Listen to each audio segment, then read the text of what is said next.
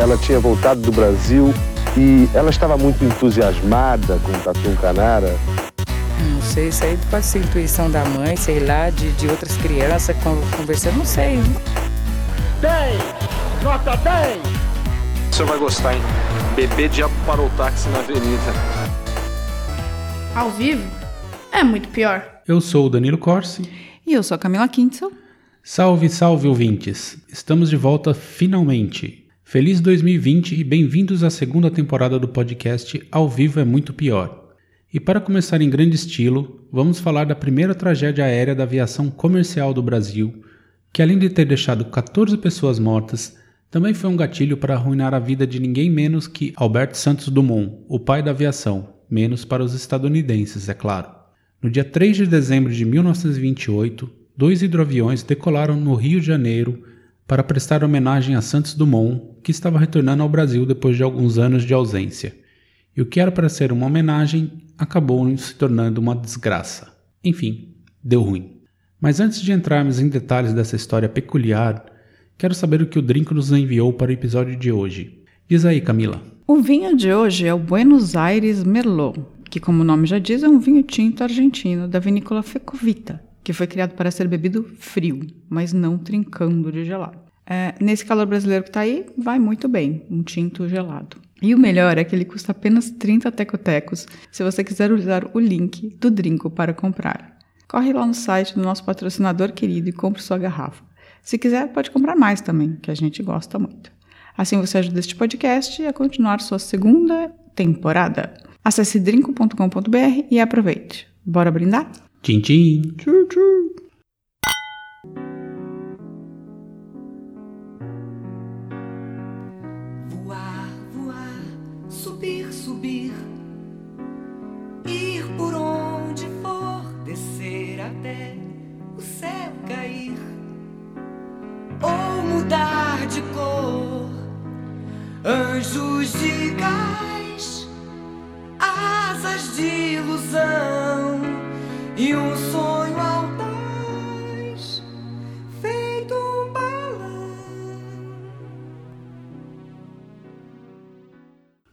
A história de hoje não é muito longa, afinal, toda a pesquisa que eu fiz trouxe pouca informação sobre as pessoas envolvidas e muito mais detalhes sobre o evento em si. De todo modo, além de contexto, também prometo uma outra pequena história ligada a essa, mas só lá no final do episódio, tá bom?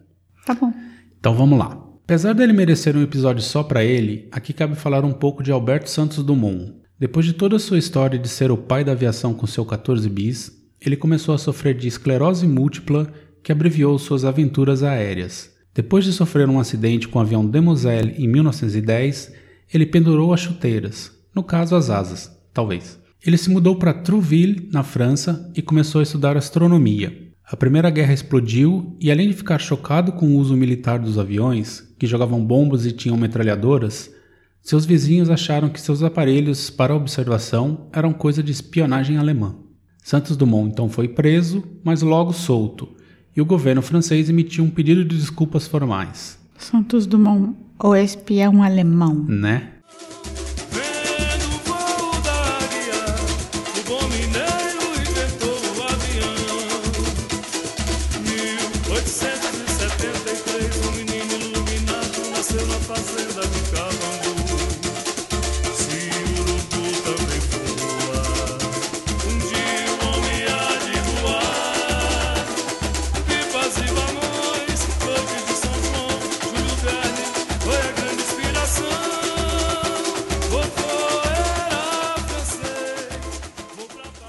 Em 1915, sua saúde piorou e ele decidiu voltar para o Brasil. Ficou no país até 1922, quando começou a apresentar sintomas de depressão. Chamado por amigos, voltou a Paris e a partir daí se tornou um errante, dividindo seu tempo entre a cidade francesa e a Suíça, onde se internava para tratamento de depressão, e também fazia viagens esporádicas ao Brasil. Em janeiro de 1926, ele apelou à Liga das Nações para que se impedisse a utilização de aviões como armas de guerra. Chegou a oferecer 10 mil francos para quem escrevesse a melhor obra contra a utilização de aviões na guerra. Nossa, que coisa, né? Ele ele ficou deprimido muito por causa disso também, né? E também, Também. por causa da esclerose múltipla, imagino. Sim, é, ele era um inventor, já não podia voar mais, assim, porque ele tinha problemas de saúde e tava. Entendi. Tava... Mas pra ele vai piorar. Ai, para. Com tanto tempo fora do Brasil, era natural que os brasileiros tivessem uma grande expectativa para o retorno de seu filho pródigo. Então chegamos ao ano de 1928. Bateu o banzo em Santos Dumont e ele resolveu que era hora de voltar ao Brasil. Ainda passou quase a maioria do ano em sua querida França, mas no final de outubro embarcou no transatlântico SS Cap Arcona, um navio alemão considerado um dos mais luxuosos do mundo na época e que fazia a rota Hamburgo-Buenos Aires em tempo recorde, pouco mais de um mês. A cidade do Rio de Janeiro ficou empolvorosa com a notícia da volta de Dumont e preparou uma grande festa para recebê-lo. Vem, Dumont! Vem! 5, 4, 3, 2. Parem! Espera aí, onde é que vocês pensam que vão? Hã? Hã? Plutiplax zoom não vai a lugar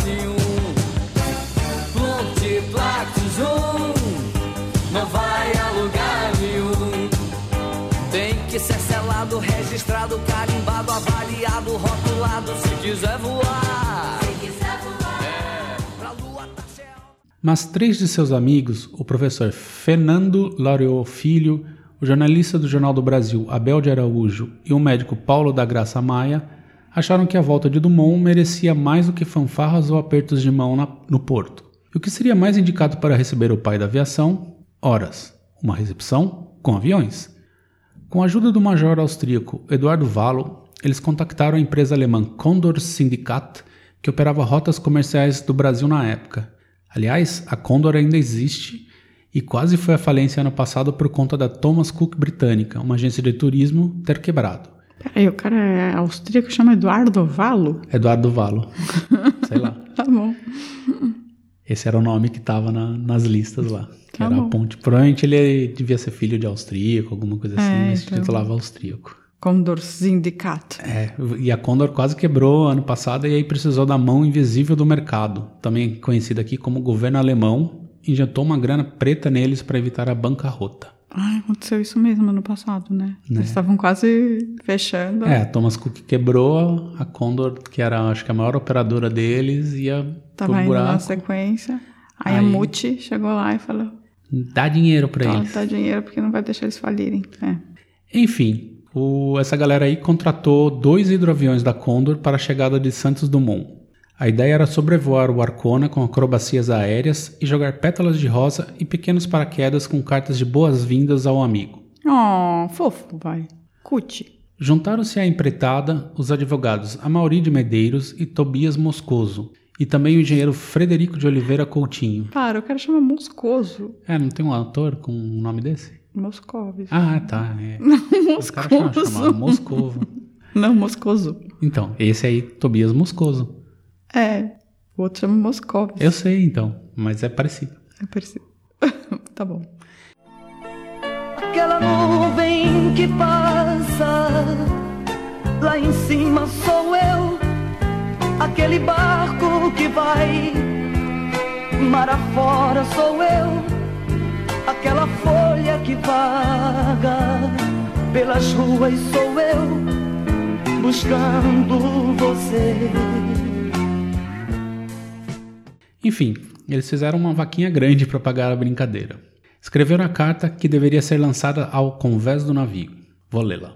A Santos Dumont, do alto do hidroavião, com Y, que tem o seu glorioso nome, precedendo a recepção que lhe preparou o povo da capital do Brasil, vimos apresentar ao grande brasileiro que, realizada a conquista dos ares, elevou o nome da pátria no estrangeiro, os nossos votos de boas-vindas.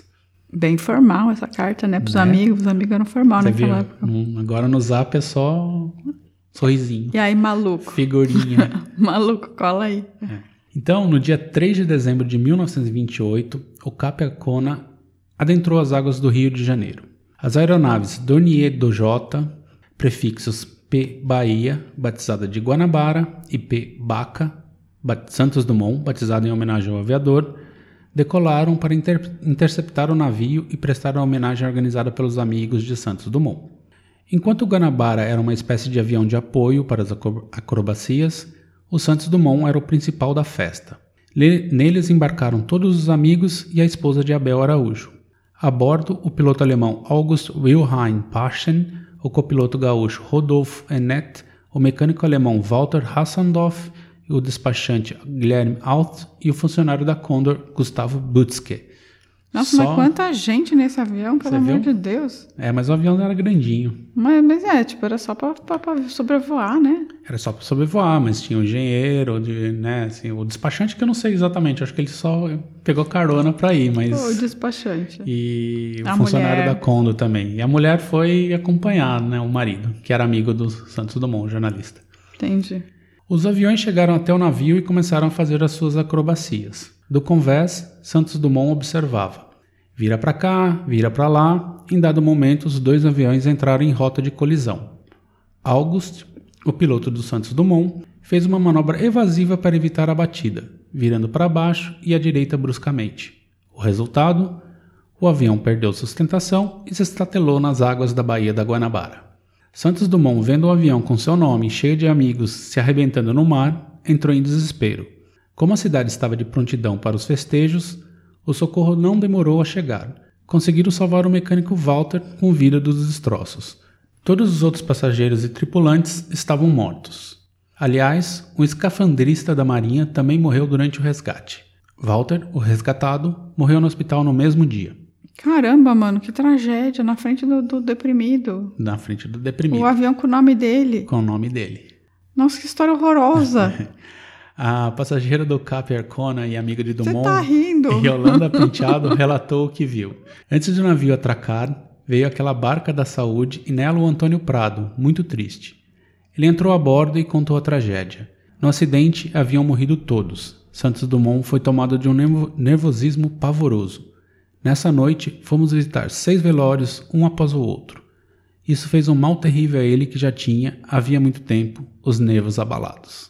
Ao final, o que deveria ser festa se tornou tragédia. 14 pessoas morreram no que é considerado o primeiro acidente de avião comercial no Brasil. Gente, 14 bis. 14 bis, 14 pessoas. Santos Dumont chamava Santos avião. Dumont. né? Illuminati. Mas daqui a pouco você vai ver que esse navio aí tem uma historinha que eu vou contar no final. Navio não, esse... O navio ou... O navio depois. Ah, tá. Não, que 14 pessoas morreram no hidroavião, né? 14 mo- pessoas morreram no hidroavião Santos Dumont. Santos Dumont. É que eu fiquei chocada que 14 bis é o nome do, do, do primeiro avião. Da primeira Santos avião. do avião. Exatamente.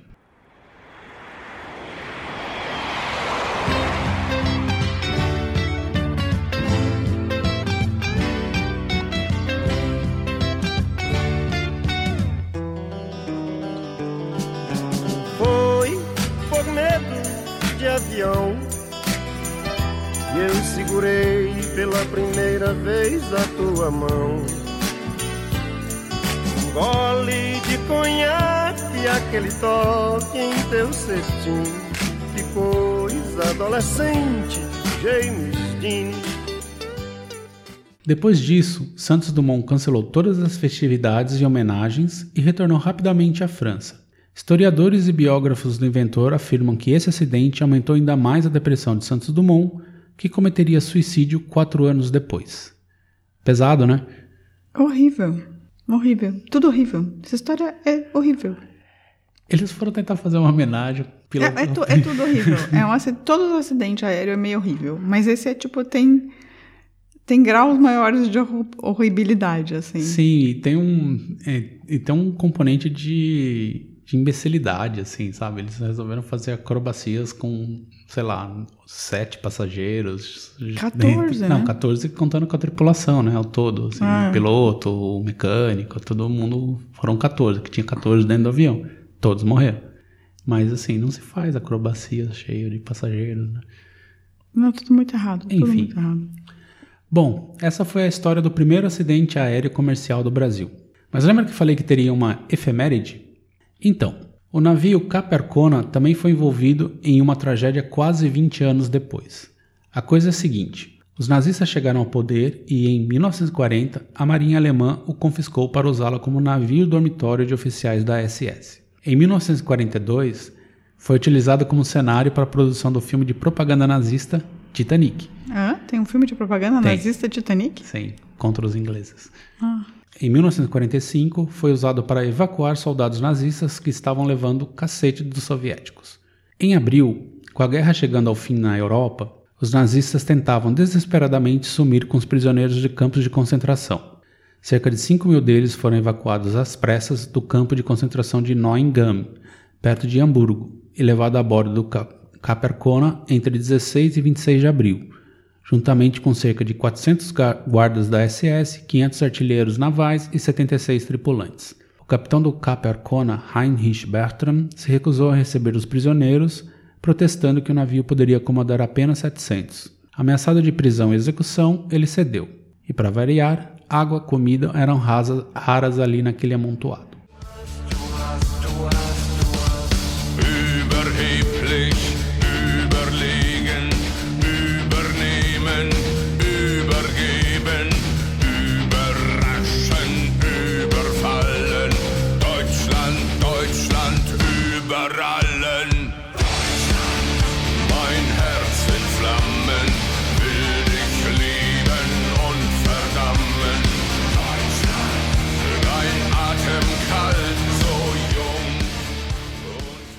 O capitão ficou aguardando a ordem de saída em direção à Noruega, onde supostamente seria o destino dos prisioneiros.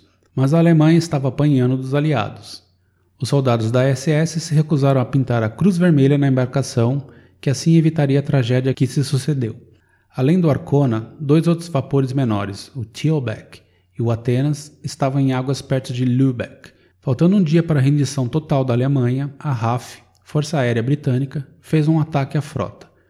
Como não havia sinalização que ele era os navios de refugiados, por assim dizer, os ingleses meteram bomba.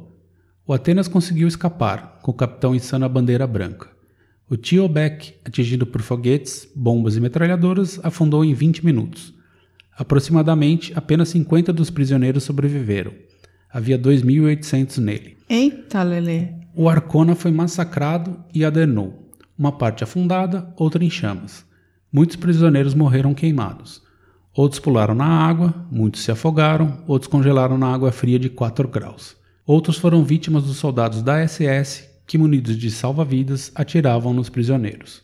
Pescadores alemães resgataram 16 marinheiros, 400 homens e 20 mulheres da SS. Os presos que conseguiram chegar à praia eram fuzilados por outros soldados parados na costa. Ao todo, somente 300 prisioneiros sobreviveram. O fim do Arcona custou a vida de 5 mil pessoas, sendo considerada a maior tragédia com um navio não militar, maior até que o Titanic, que ele fez um cosplay anos antes. Gente, que história horrorosa. Né? Cheia de tragédia com ligadas a Santos Dumont. Não, não é ligado ao Santos Dumont, isso é ligado ao, 6 ao- graus de separação. Navio. É, o navio que ele viajou, assim, Pois ele é, não tem nada que a já ver tinha com... presenciado um acidente aéreo. Foi quatro anos depois que foi esse acidente? Não, não, o acidente. O... Não, foi 20 anos depois É, do acidente. o do hidroavião foi em 28 e ele Uhum. afundou em 45. 45, é, 15 anos. Enfim, gostou da história para começar o ano do nosso podcast? Eu gostei. Eu achei meio trágica. Achei que foi, foi muita, É isso aí. vamos- muita tragédia. Muita desgraceira. Começou com desgraceira. Desgraceira. Desgraceira, Desgraceira na comemoração um- ainda, Isso aí, tipo, eu pra achei- deixar o ano animado. Como assim? Começa com desgraceira pra deixar ano o ano animado. Tá bom. Então tá. O final da odisseia terrestre. Sou Adão e você será.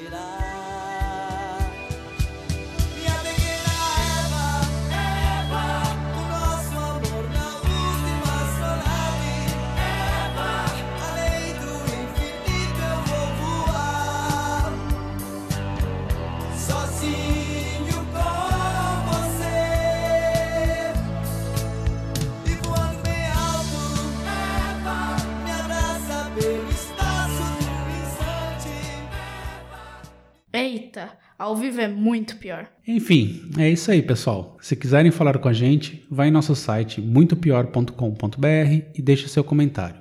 Também pode ser no Twitter, no arroba muito pior, ou no Facebook e no YouTube. Só procurar por Ao Vivo é Muito Pior. E semana que vem estaremos de volta. Tchau! Beijo! Tchau. Tchau.